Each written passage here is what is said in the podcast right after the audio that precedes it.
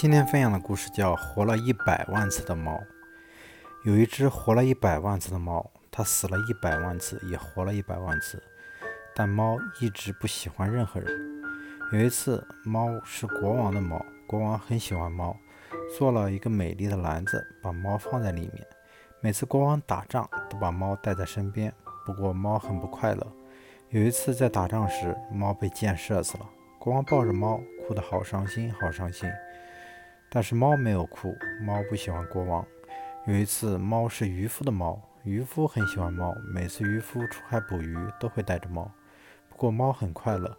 有一次在打鱼时，猫掉进海里，渔夫赶紧拿网子把捞把猫捞起来。不过猫已经死了，渔夫抱着它，哭得好伤心，好伤心。但是猫并没有哭，猫不喜欢渔夫。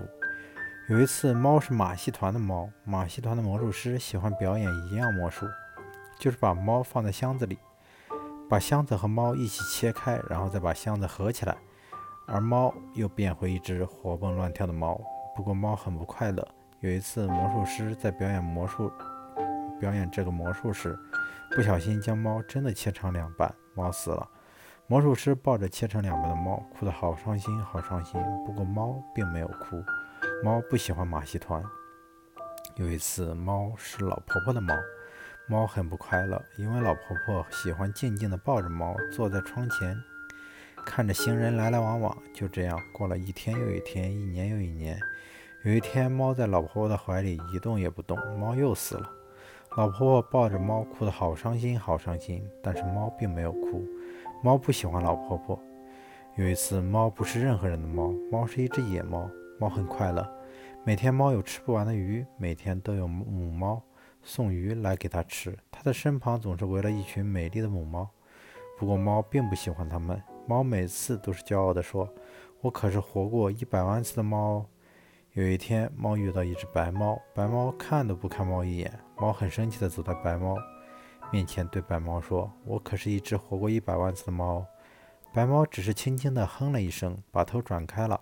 之后，每次猫每次遇到白猫，都会故意走到白猫面前说：“我可是一只活过一百万次的猫。”而白猫每次也都只是轻轻地哼了一声，把头转开。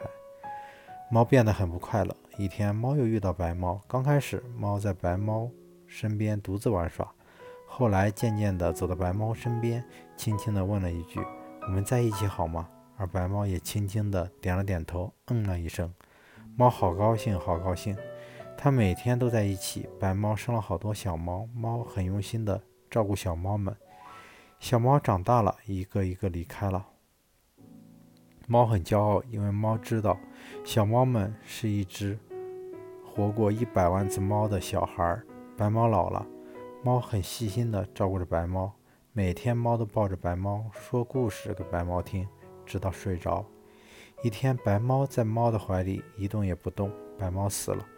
猫抱着白猫哭了，猫一直哭，一直哭，一直哭，直到有一天，猫不哭了，猫再也不动了，猫和白猫一起死了，猫再也没有活过来。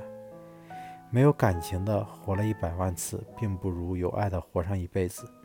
无法体会生命活了一百万次，更是不如用生命付出爱的一辈子。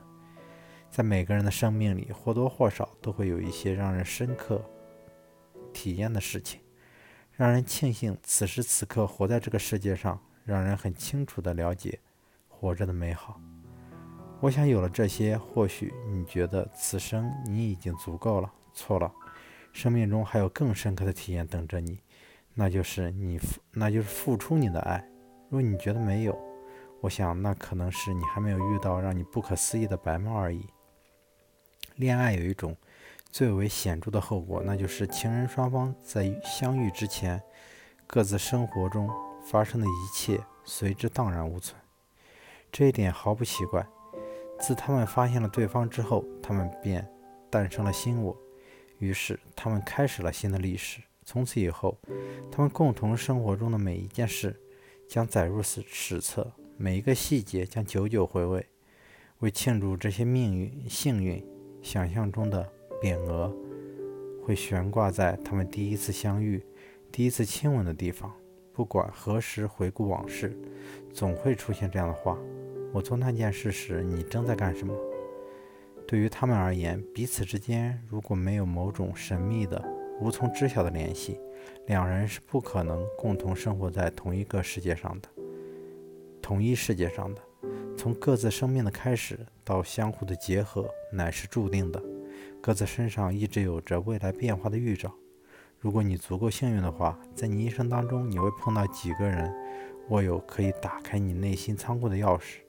但很多人终其一生，内心的仓库却始终未曾被开启。其实很多人都不知道，钥匙就在自己手上。猫虽然活了一百万次。但从没有真正的活过。猫一直被别人捧在手掌心中，一直被别人被人疼爱着，但他却一点都不开心。直到他开始去爱，开始体验人生，有了家庭，有了爱人，有了小孩，开始付出他的爱，心中有了牵挂，即使是负荷，却也是最甜蜜的负荷。这样才能甘心的走完一生，安详的死去。如果我们一直爱着，那就没有完全死去，因为爱的行动已将我们自己的一部分融入了被爱的人或物之中。